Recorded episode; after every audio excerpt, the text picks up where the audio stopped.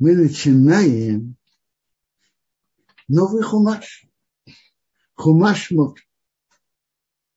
Рамбан говорит очень интересные слова в своем видении к книге, комментарию на книгу Шмот.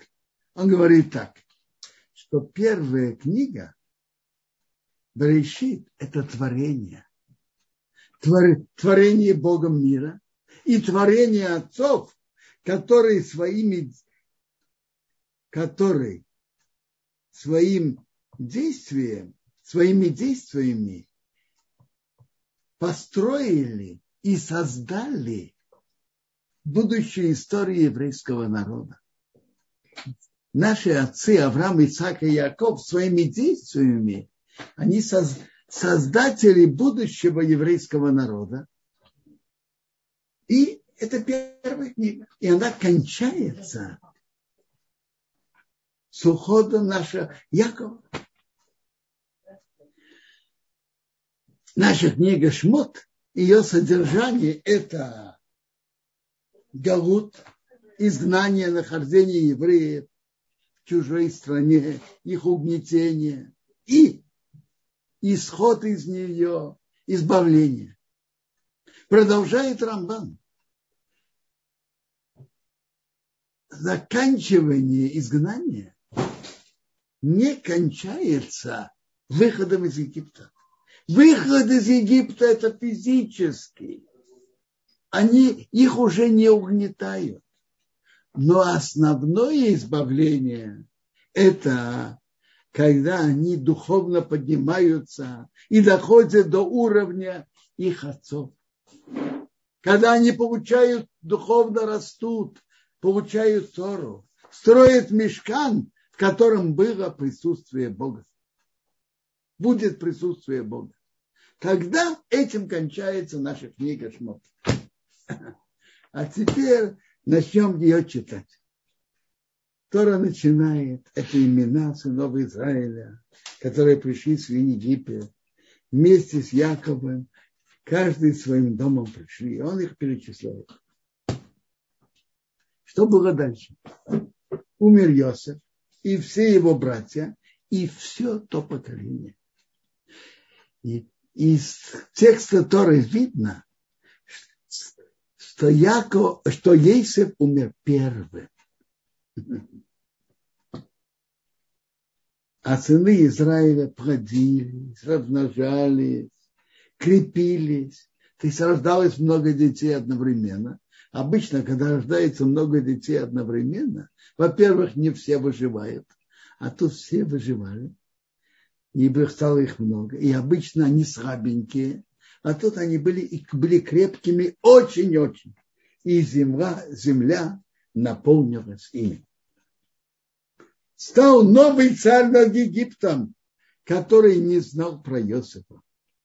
В Талмуде, в трактате Сота приводится два мнения. Что значит новый царь? Мне было есть мнение, действительно буквально новый царь, а есть мнение, как говорят, новая политика. Он пошел по новой политике и сказал к народу, вот народ сынов Израиля больше и могучее нас. Скажите, вы где-нибудь слышали такое, что говорят про евреев, а? Или не слышали? А? Они их слишком много жидов, они слишком занимают место, положение. Это, это уже фараон так говорил. Давайте схитрим против него, как бы ни стало их много. И будет, когда произойдет война, он присоединится к нашим врагам и будет воевать против нас. И поднимется из земли. И поднимется из земли, и можно понять двояко. Можно понять, поднимется, буквально уйдет, и мы потеряем. Жителей страны, работников, а а, а есть наши мудрецы говорят, что они имели в виду, нам придется уйти из страны. нам придется уйти из страны из-за них. Но они не хотели говорить про себя, а говорили про евреев. Наложили на них э, вельмож, которые брали налоги. Как, какие налоги? Налоги трудиться, чтобы мучить его их тяжелыми работами. Как мучить его? Кого его? Народ. Поэтому в единственном числе Медраж нам рассказывает, очень интересно, как началось угнетение евреев. Они переводят так, чтобы мучить его, кого его, фараона, из-за их тяжелых работ. Они объявили общий день, что все, как один, в патриотическом порыве посвятим один день бесплатно во имя нашего великого народа. И фараон и, вельможи тоже вышли на этот, на этот день. Евреи вышли, они хотели показать свою преданность Египту. Вы видите, Ленин, оказывается, не был оригинальным в своем субботнике. Фараон его опередил, это точно. Затем, что они сделали? Записали всех, кто пришли. Постепенно египтян перевели в начальники, а евреи остались, остав, евреев оставили обычными трудящимися. А то количество кирпичей, которые они положили, сделали им как норму. И так их закабалили. Он построил города, склады фараону, Питом и Рамсес. И они это сделали для чего? Чтобы евреи не размножались. А что получилось? Тогда они мучили его. Так стало их больше, и так они укреплялись. Им надоело из-за сынов Израиля. Они заставляли работать египтяне, сынов Израиля из изнурительно. Главное была не работа, не то, чтобы вышла работа. Главное мучить евреев, ломать их, их силы, изнурять. Они сделали горькой их работу, тяжелой работой, с глиной и кирпичами, и всякой работой в поле. Что значит всякой работы в поле? То есть после рабочего дня египтяне, египтянин мог позвать еврея и потребовать его пахать, сеять, окучивать. Все работы, что они делали с ними, было изнурительно. Цель была сломать народ, изнурить их, ослабить. А что вышло? Тора нам говорит, как его мучили, так, и, так их стало больше. Фараон делал, чтобы изнурить их, а, а Бог делал, чтобы было по-другому. Евреи размножались, увеличивались. Это был первый приказ. Второй. Сказал царь египетский акушеркам еврейским, что одну звали Шифра, а другую Пуа. Он сказал им, когда вы родите и принимаете роды у еврея, посмотрите на, посмотрите на, на родильном сидении, если это будет сын, умертвите его. А если дочка, оставьте живой. То есть это был такой тайный приказ акушеркам. Вы незаметно Смотрите, если это мальчик, незаметно убейте его, а потом скажете, э, трагедия, он умер. Мы, мы умер. А девочек оставляйте. Акушерки боялись Бога и не сделали, как говорил им царь египетский. И они оставили жить детей. Э, акушерки имели выбор. Бояться. Кого бояться? Могли бояться фараона, чтобы он их не наказал. И он имел такие возможности. Они боялись Бога. Бога, а не фараона. Много раз есть выбор, кого бояться. Бога или фараона. Позвал царь египетский евре... акушерок и сказал им, почему вы это сделали? И оставили жить детей. Сказали акушерки к фараону, не как египетские женщины еврейские. Они сами как акушерки. И еще до того, как приходит к ним акушерка, они уже рожают. Что мы можем сделать? Бог сделал добро акушерка. Народ размножился и укрепились очень. Очень интересное предложение. Что тут Тора нам сообщает? Они самоотверженно и с риском для жизни не послушали приказа фараона, который мог их и казнить. Чудом он, он их не, не казнил. Но они бы поставили себя в большую опасность. Что Бог сделал им добро? Какое? Первое добро он им сделал, что то, на что они самоотверженно шли, рискуя жизнью, это действие, это мецва шла с большой удачей. Народ размножился и укрепился очень. А дальше не было, когда боялись акушерки Бога, он сделал им дома. Немара говорит, что это было, была мама Моше Йохеве и, и Мирьям. И он сделал им дома, что из них вышли великие дома.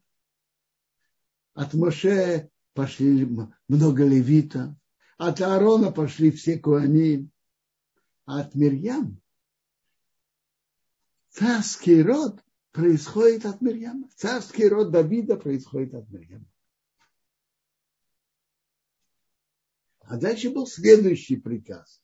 Приказал фараон всему народу, говоря, каждый ребенок, который родится, бросайте в нее, а все дочки оставляйте живыми. Что было нового в следующем указе? Есть торгум, есть Таргум Ункрас перевод, и есть Раша. Таргум Ункрас говорит так. Первый приказ был только акушерка, что все дети, которые, младенцы, которые родятся у евреев, убивайте. А теперь был приказ общий всему народу. Каждый, кто увидит еврейского младенца, чтобы его, чтобы его убил. А, это так говорит Унгрес, и можно так, и Рамбан приводит так. Раши приводит, что астрологи фараона ему сказали, что вот такой-то день родится человек, который, который выведет евреев из Египта, спаситель еврейского народа. Но они, они не видели, он еврей или египтянин. Фараон попросил египтян, дайте мне ваших младенцев только на один день. Вы знаете, что, что, что говорил Сталин? Пусть 10 тысяч невинных будут убиты, казнены, но шпиона тоже убить. Так фараон действовал по той же линии. Ради этого одного человека, который вывезет евреев, и иди знай, а может он будет евреем, а может египтянином. Ради него всех бросать в реку. Страшно. Страшная жестокость. Но очень любопытно. По мнению Раши, что вы, он дал такой указ, а мы дальше увидим, что произошло, какие последствия вышли от этого указа. Фараон думал, что он вершит судьбами мира. А, а что вышло из этого? Мы увидим дальше. Пошел человек из дома Леви и взял дочку Леви. Тут не упоминается кто. Это Амром, внук Леви, взял дочку Леви Йохабет. Женщина стала беременной, родила сына, увидела его, что он хороший, красивый. Дом наполнился светом и спрятала его на три месяца. И больше не могла его прятать. Взяла себе корзинку из такого дерева гома, замазала глиной и смолой и положила туда ребенка. И положила в камыши у берега Нила.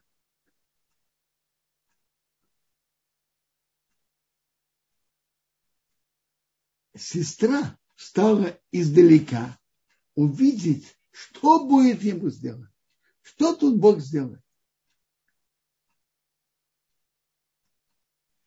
Спустилась дочка фараона купаться у Нила, а ее служанки шли возле Нила. Она увидела корзинку в камышах, послала, послала служанку, и она ее взяла. Она раскрыла, увидела ребенка. Вот мальчик плачет. Она его пожалела. И она сказала, из еврейских детей, это, это из еврейских детей, красивый мальчик. Почему мама его подбросила? Почему? Потому что еврейских детей бросают в Нил, и поэтому она его положила в камыши.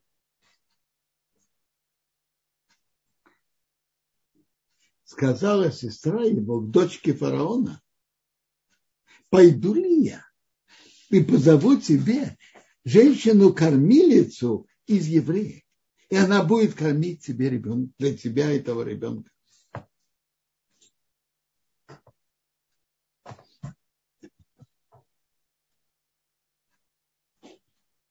Почему она сказала, сестра Мирьям, ли я тебе женщину-еврейку? Медраж говорит, что были там на месте египетские женщины, и они пробовали давать ребенку грудь, он от них не хотел сосать. Так она обратилась к дочке фараона, может быть, я тебя позову, кормилицу из евреев. Он не хочет сосать от нее евреев, не хочет сказала ей дочка фараона, иди. Пошла дев, девочка и при, позвала маму ребенка. Сказала ей дочке, дочка фараона, на тебе этого ребенка и корми его для меня. А я дам тебе плату твою. Взяла женщина ребенка и кормила его. Тут можно можно задать загадку детям. Где мы встречаем женщину, которая получала зарплату за кормление своего собственного ребенка? Мать Моше в нашей главе. А?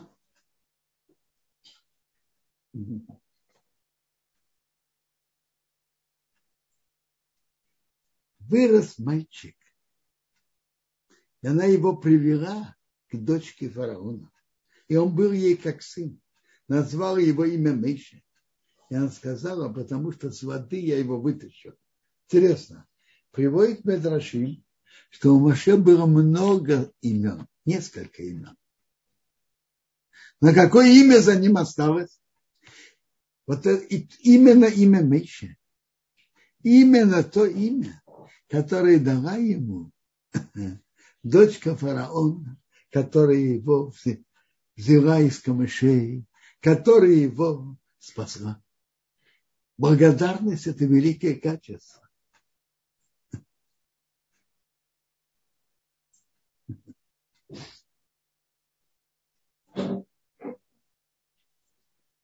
Было в те дни. Мы еще вырос, вышел к братьям. Увидел их тяжелые работы. Тут интересно. Вы только что читали, вырос ребенок. А дальше мы читаем, вырос меньше. А? Э, что это за два, э, э, за два вырос? Первый раз вырос он, подрос, вырос, подрос, подрос мальчик. А в втором случае вырос Моше. Ему дали какое-то назначение в дворце фараона.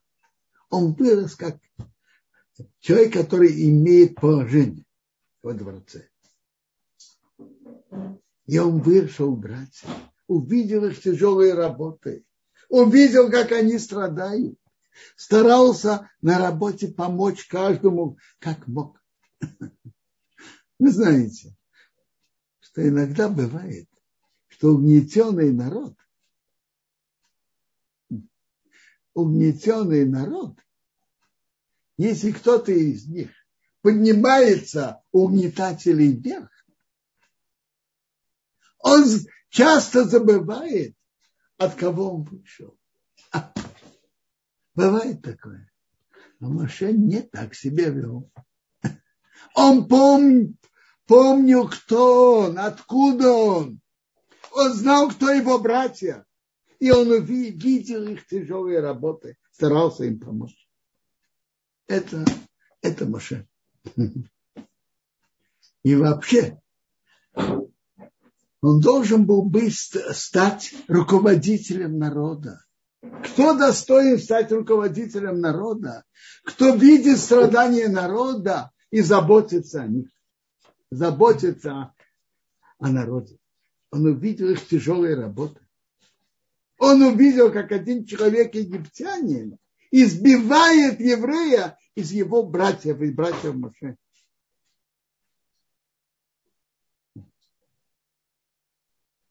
Он повернулся туда и сюда, увидел, нет человека, нет людей.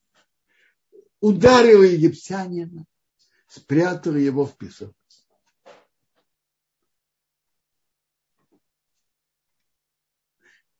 Медраж приводит, он увидел, нет человека, э, э, буквально, это буквально, а есть увидел, никто достойный от него не выйдет. Никто.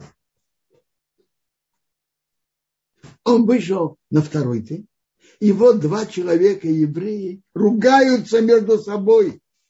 Он сказал, Раша, Ла, почему ты бьешь твоего брата? А? Гемара отсюда выводит, кто поднимает руку на другого еврея,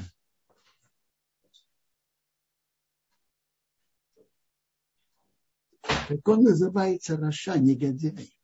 Даже не ударил. Поднял руку на другого еврея, он уже негодяй. רשע. И на кого? На подобного ему. Кто он подобный тебе? Но кто дал тебе право поднять на него руку?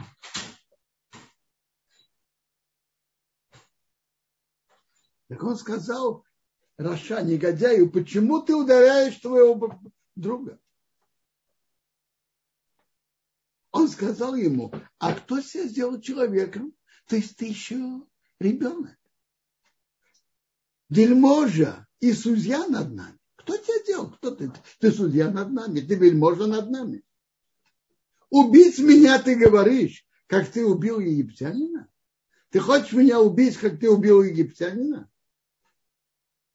Испугался Мейша и сказал, ой, действительно стало известно это буквально, что стало известно.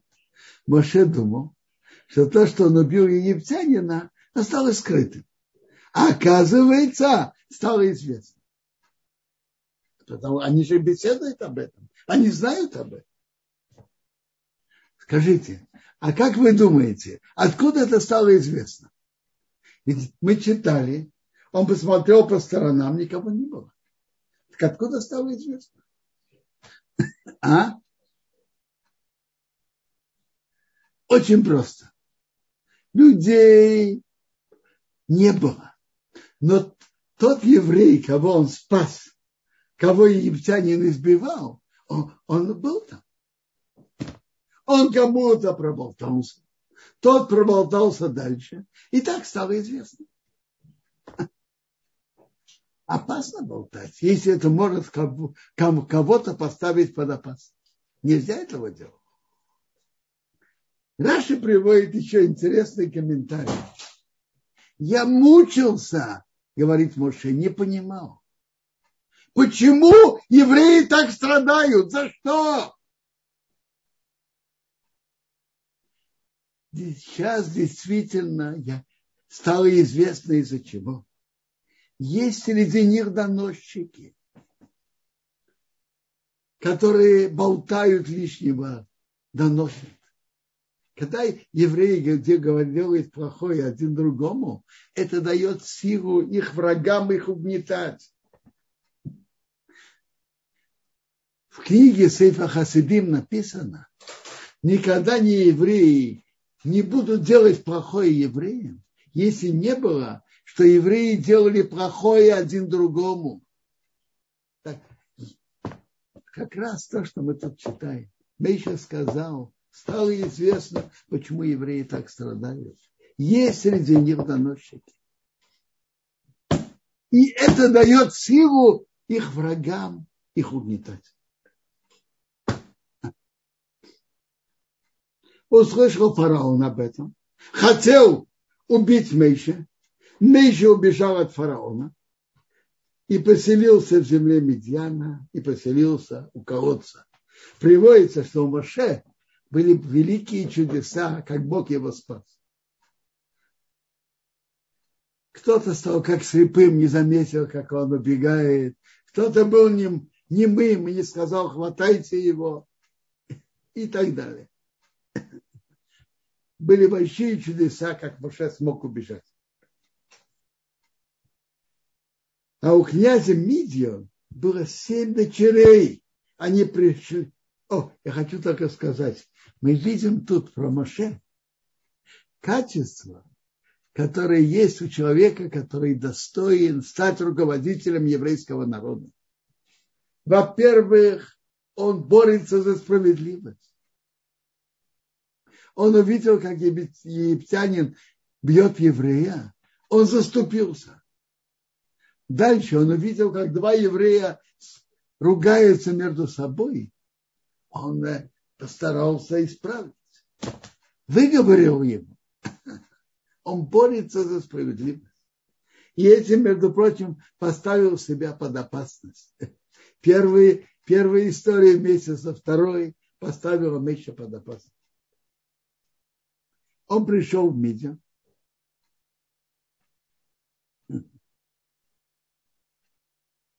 У, князя Мидьяна было семь дочерей. Они пришли, начерпали, наполнили место, где пьют, э, пьет мелкий скот, чтобы напоить скот их, их отца.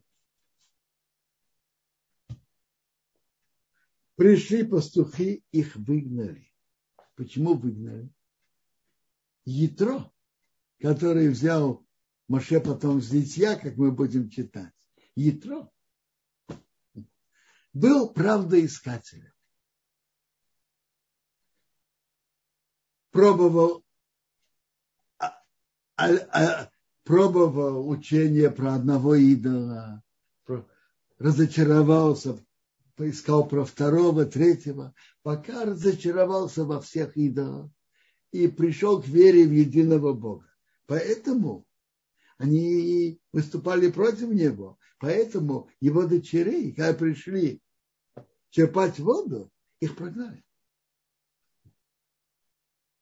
Стал меньше их, им помог, напоил их скот. они пришли к их отцу Руэл и сказал, почему вы поторопились прийти сегодня? Они сказали, человек египтянин спас нас от пастухов, от рук пастухов, и он начерпал нам и напоил скот. Сказал он дочерям, а где он? Почему вы оставили этого человека? Позовите его, пусть ест, ест хлеб. Есть в Торе, когда говорят, есть хлеб, значит, есть трапезу. Основной в трапезе – это хлеб. Моше согласился быть с этим человеком, проживать. И он дал Ципору свою дочку Мише. Она родила сына. Он назвал его имя Герши. Он сказал, я был пришельцем в чужой стране.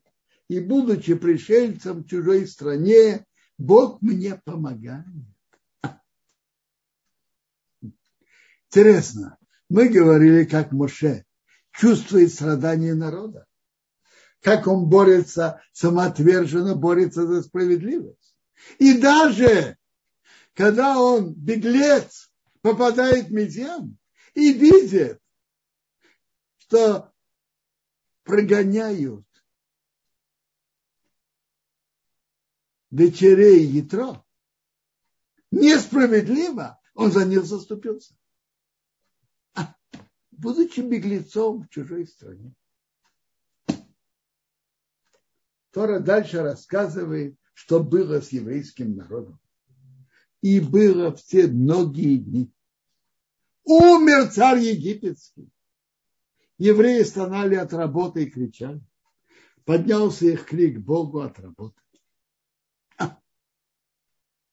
Давайте поймем, что значит умер, умер царь египетский. Умер, как говорят, на здоровье, скатертью дорога. Что тут, какая беда? Царь египетский умер, египтяне угнетали евреев. Что так страшно, что он умер? Скатертью дорога. А? Что им было так стонать и кричать? А?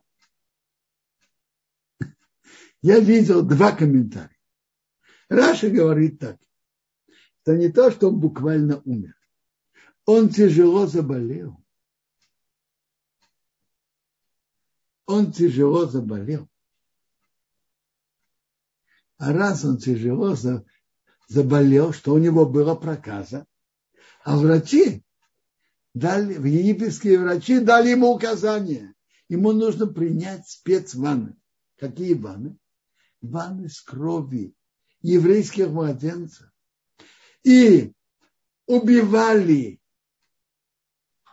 150 младенцев утром и 150 младенцев вечером. И из их крови делали ванны лечить фараона. Понятно, что это было очень страшное какое-то новое преступление египтян против евреев. Новые страдания народа. И они от этого кричали. Новые страшные страдания. Гибель их детей. А Грой из Вилны говорит интересное замечание, э, интересное, как говорят, э, подчеркивание, что это можно очень хорошо понять. Есть медраж. Написано в Кехелет, в книге Коэлет, царя Шломо. Энджултон беемамовец. Нету, вра, нету власти в день смерти. Про царя Давида, когда он умирает, написано, не написано умер царь Давид, нет. Написано, Давид лег своими отцами, Давид умер. Умирает не царь, а человек. День смерти это уже не царь. А тут написано, умер царь египетский. То есть он не умер, он был живым, но он тяжело заболел. Э, Рамбан по простому пшату говорит еще другое, другой комментарий, очень интересный. Он говорит так, что когда народ страдает под рукой жестоких угнетателей, знаете, что он говорит? Мы страдаем, потому что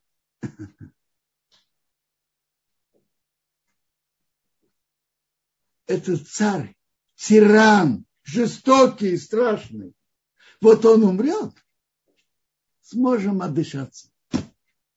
Что вышло? Вот этот царь, египетский тиран умер. А не стало легче. Наоборот, стало тяжелее. Тогда они почувствовали, что вопрос не в том, кто правит ими. Этот фараон или этот фараон. Они находятся в Галуте, в изгнании. Они под рукой Египта. Дело не в личности фараона. Они в угнетении, они в страдании. И тогда они стали стонать и кричать Богу. Либо по первому комментарию, либо по второму они стали кричать Богу. И поднялся их крик Богу от работы.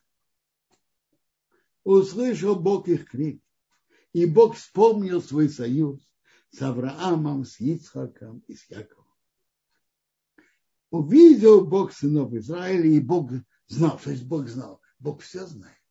Это значит, это привело к тому, что Бог делал действия им помочь и вывести их из Египта. Интересно. Это важное знание. Важно, что мы читаем тут, что начало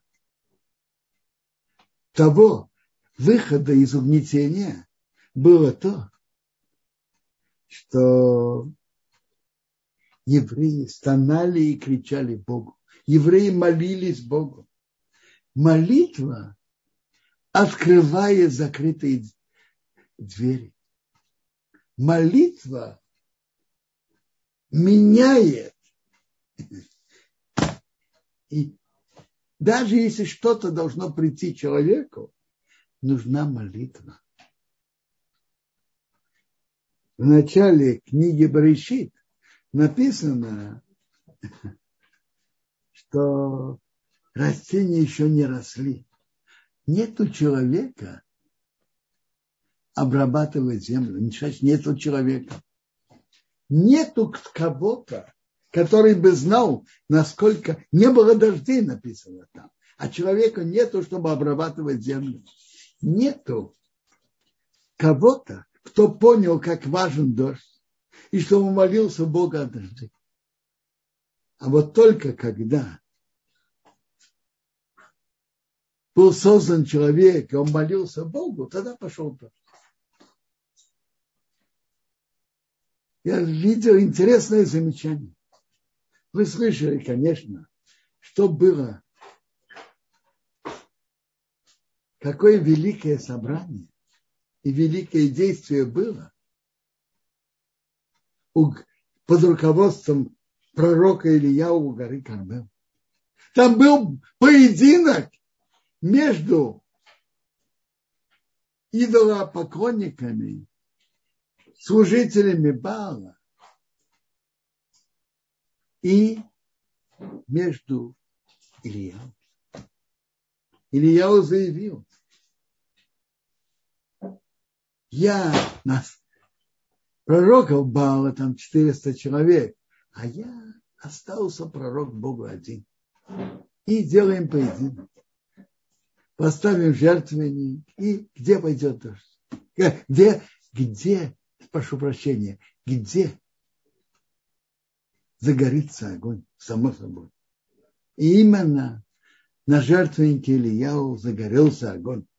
И народ увидел это чудо и кричали Шашемов, это именно Бог, Бог хозяин мира. А все это собрание было связано с задержкой дождей три года. Там написано, Ильяу, пророк Ильяу сказал, собери всех, сказал царю Ахаву, собери всех весь, весь еврейский народ горе Кармел, а я дам дождь. Ну, было великое собрание, и, и должен же пойти дождь. А мы читаем, как Ильяу силой молился. И только тогда пошел дождь. Молитва меняет все. Даже когда что-то должно прийти к человеку. Ну, когда человек входит, хочет зайти в дом, он, что он делает? Открывает дверь ключиком. Ключик, который открывает засовы, это, это молитва. Молитва все меняет. И в Египте так было. Именно молитва, что еврейский народ молился, ускорила избавление еврейского народа. И так, и так каждую эпоху. И у каждого человека молитва может все изменить. Ну, если есть вопросы, пожалуйста. А, спасибо огромное за урок Ударав. Есть вопросы. Начнем с письменных и потом перейдем к поднятым рукам. Значит, Сара задает вопрос, известно ли, какое было у Маше египетское имя? Смотрите, про египетское имя я не знаю, но Медаршим приводит несколько имен Маше. Я, между прочим, я начал говорить о том, что Моше, что фараон отдал указ бросать младенцев, всем Егип, всему Египту бросать младенцев в реку именно в тот момент. А что из этого вышло? Я не, просто не закончил мысль. Вышло, знаете что? Из-за этого мама его положила в корзинку, положила в камыши. Кто его подобрал? Дочка фараона. Где он воспитывался? В доме фараона. Наверное, даже и фараон его в какой-то мере нянчил. Это то, что вышло из плана фараона. Он сделал это, чтобы, чтобы он не родился. Точнее, чтобы его, он был казнен сразу при рождении. А что вышло? Что он воспитывался у него дома. Совсем, совсем противоположное его плану. А как раз Малка вот и спрашивает, как такое же могло быть, что фараон не знал, что в его дворце растет еврейский мальчик Моше? Он знал, и понимал, но раз его дочка его подобрала, и ей это важно, ну, будет один мальчик. Это он совсем не предполагал, что это тот, который выведет евреев из Египта. Это он не думал. Есть много мальчиков. Ну, один будет, моей дочке нравится, пусть он будет. Как раз о Бате спрашивает Елена, Э, могла ли она понять, что ребенок из евреев по бриту, который был на его теле? Может быть. Может быть, так и по бриту.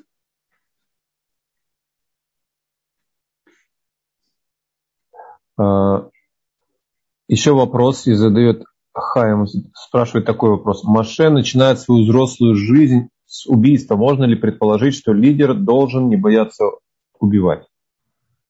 Смотрите, что значит убивать? Делать то, что нельзя убивать, конечно, нельзя. И тут видно было, что он имел на это моральное право. Кодорав, спасибо. Мы еще посмотрим сейчас в Ютубе, может быть, там есть вопросы. Если нет, переходим к устным.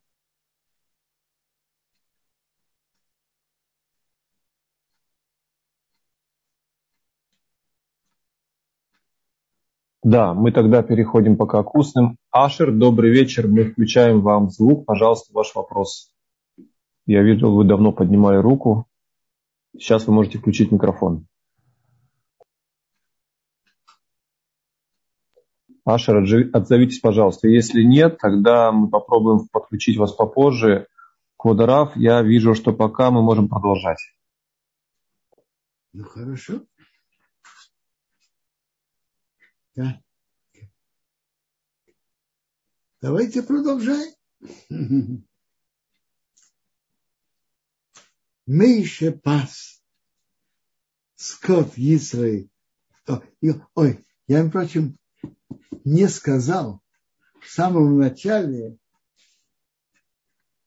когда мы разбирались, как началось, как пришло на евреев угнетение, написано, что египтяне стали их ненавидеть, и фараон сказал, как бы их ни стало слишком много. И они во время войны присоединятся, присоединятся к нашим врагам. С чего все началось? Есть интересный медраж раба. Когда Йосеф умер, они перестали, евреи перестали делать обрезание. Сказали, будем подобны египтянам. Так говорит Медраж. И это можно очень понять. Когда же когда один народ живет внутри другого, который хозяин земли, хочется не вызывать вражды и снять трение,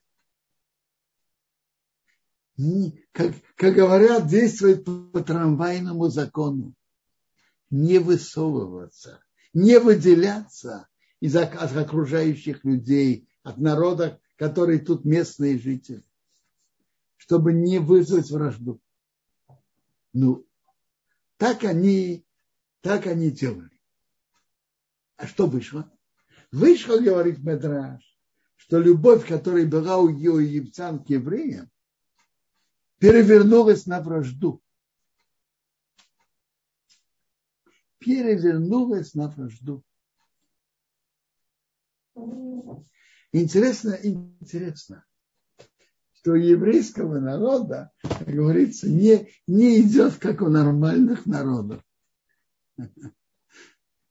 Обычно это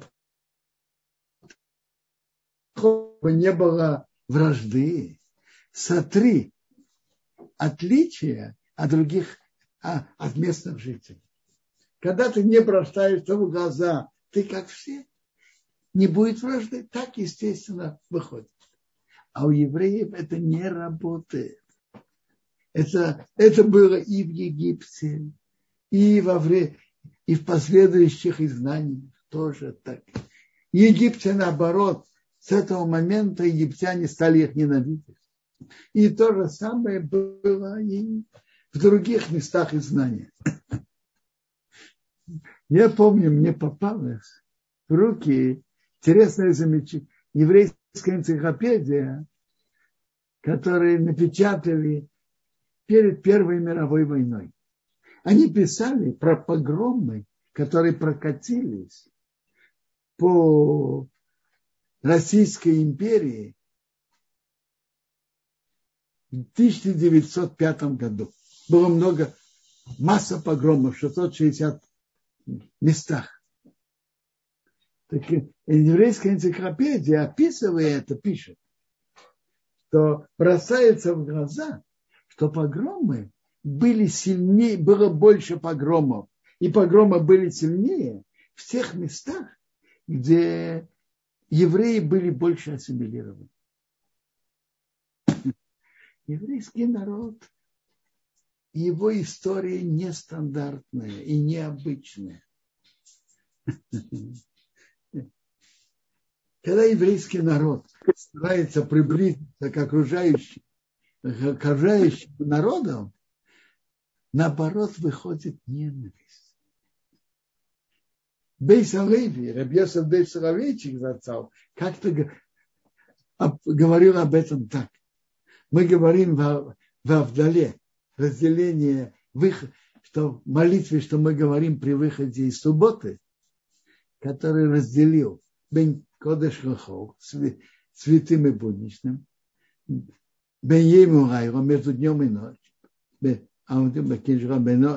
Орга Хошах, между светом и темнотой и между еврейским народом и другими народами. Он говорит так, между светом и темнотой, между днем и ночью Бог разделил. Но есть что-то такое в середине, которое, которое ни туда, ни сюда. Сумерки. Есть какое-то отделение. То же самое между еврейским народом и другими народами. Есть какие-то рамки отделяющие. И есть какая-то ненависть, но она в рамках. Если же евреи приближаются к другим народам, то с другой со стороны друг, этих народов приходит отталкивание.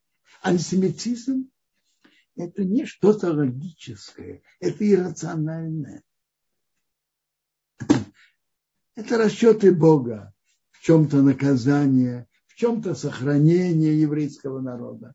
То есть у еврейского народа это ненормально, если не, необычно. Если евреи при, приближаются к поведению других народов, это не убирает антисемитизм. Это факт. И было в, Егип, в Египте, так Медраж говорит, они начали сближаться, сближаться, не выделяться, перестали делать обрезание, и это наоборот привело к ненависти. Бог не дает еврейскому народу смешаться с другими народами. Я говорю массово, в общем плане. А каждом конкретно евреи нет этого. Не всегда это бывает. Но в общем плане Бог наблюдает за еврейским народом и не дает ему ассимилировать. Да, вопросы?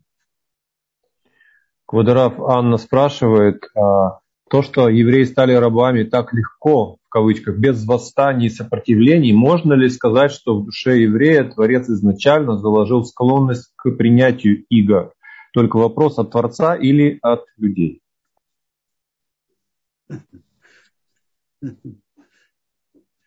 Все, все, может быть, можно сказать, но я вас спрашиваю, когда есть власти и есть сила, армия, то, что сейчас полиция и так далее.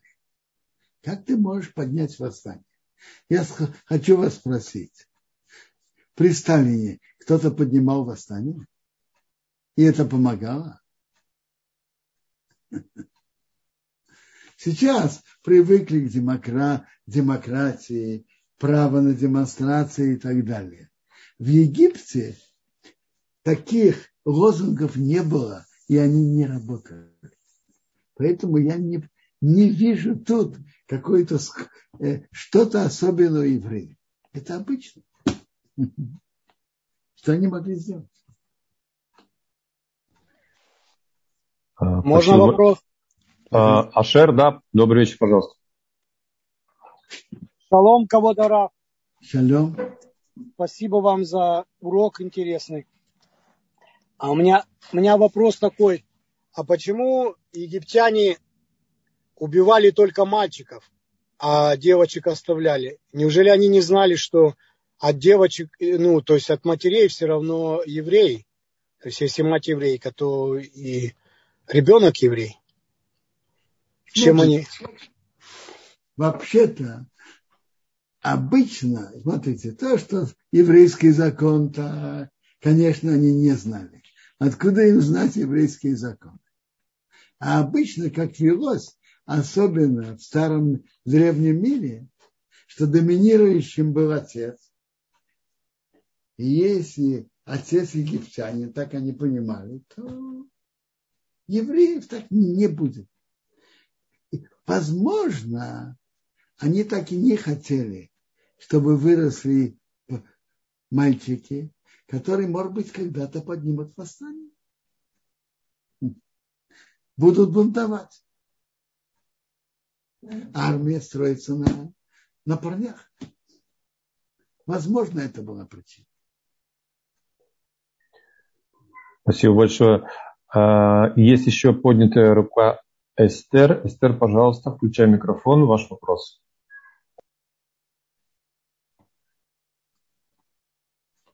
А, пока Эстер подключает микрофон, есть еще был хороший вопрос. В Ютубе здесь спрашивает Антон. А, Раф, скажите, пожалуйста, известно ли, что конкретно учили евреи, когда они находились в Египте до порабощения? У них была какая-то конкретная книга или устная традиция? Что об этом известно? Я понимаю, что была устная традиция. Об этом я не говорил, но как-то я говорил на прошлых уроках, что Леви жил старше, больше всех, 137 лет. Его дети изучали. И когда был объявлен так называемый великий субботник Египта, левиты не вышли. Они говорят, у нас есть свои занятия.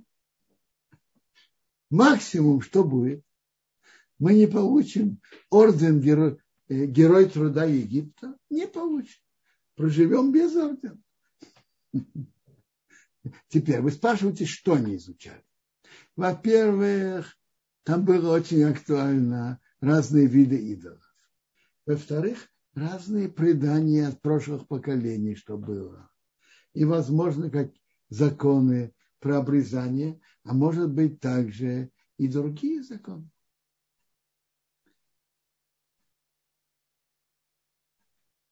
А, Квадарав, а, тут есть хороший вопрос еще. А один из наших участников, Антон, он слышал, что из-за того, что батя усыновила Маше, она не сумела или ей было очень трудно выйти замуж. Известно ли что-то об этом? Может быть, в Медрашим написано, я не знаю. Упоминается ее имя в книге Деврея Ямин. А вот то, что про нее личную жизнь, Медрашим, я не, не видел. Может быть, есть, я не видел. Э, Эстер, попробуйте еще раз подключить, пожалуйста, микрофон. Мы все-таки видели вашу поднятую руку. Не хотелось, чтобы вопрос ваш пропал. Пожалуйста, если можно. Наверное, к сожалению, Эстер не получается. Мы еще раз просмотрим вопросы в Ютубе. Э, нет, вопросов пока больше нет, я вижу. Э, мы в любом случае завтра приглашаем вас принять участие в уроке в 11 часов по Иерусалиму. У нас будет много новых тем из главы, и законы субботы. Квадараф, у нас остается минута. Ну, вообще-то надо знать, что угнетение в Египте и избавление от этого – это прообраз всех э, других угнетений, которые произошли потом. Есть какое-то подобие между ними. Между угнетением из Египта, с чего началось и как это было, и другие угнетения. Избавление от египетского рабства и другое избавление. Медраш, например, говорит, что и будущее избавление будет через молитву. Молитва будет играть большую роль. Спасибо огромное, Робинсон, за замечательный урок. Э, надеюсь, завтра у нас состоится встреча по плану, как мы рассчитываем с Божьей помощью. Я вижу, что уже Мириам тоже с нами присоединилась. Ага, вот Мириам э, нам пишет, что мы можем пока продолжать, если у нас есть для этого возможность. Квадров. Ну, продолжаем дальше.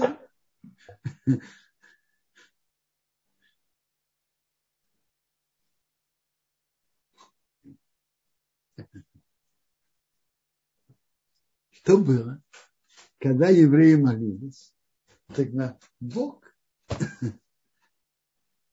посылает посланника. Мейше пас, скот, Ятро, своего тестя, князя Мидиана, он завел скот за пустыню. Почему за пустыню? Раша приводит, чтобы, не дай Бог, не не посылать скот в чужие поля. За пустыней нет полей, пусто, нету хозяина. И он пришел к горе Бога Хорей, горе Синай, где в будущем будет дана Тора.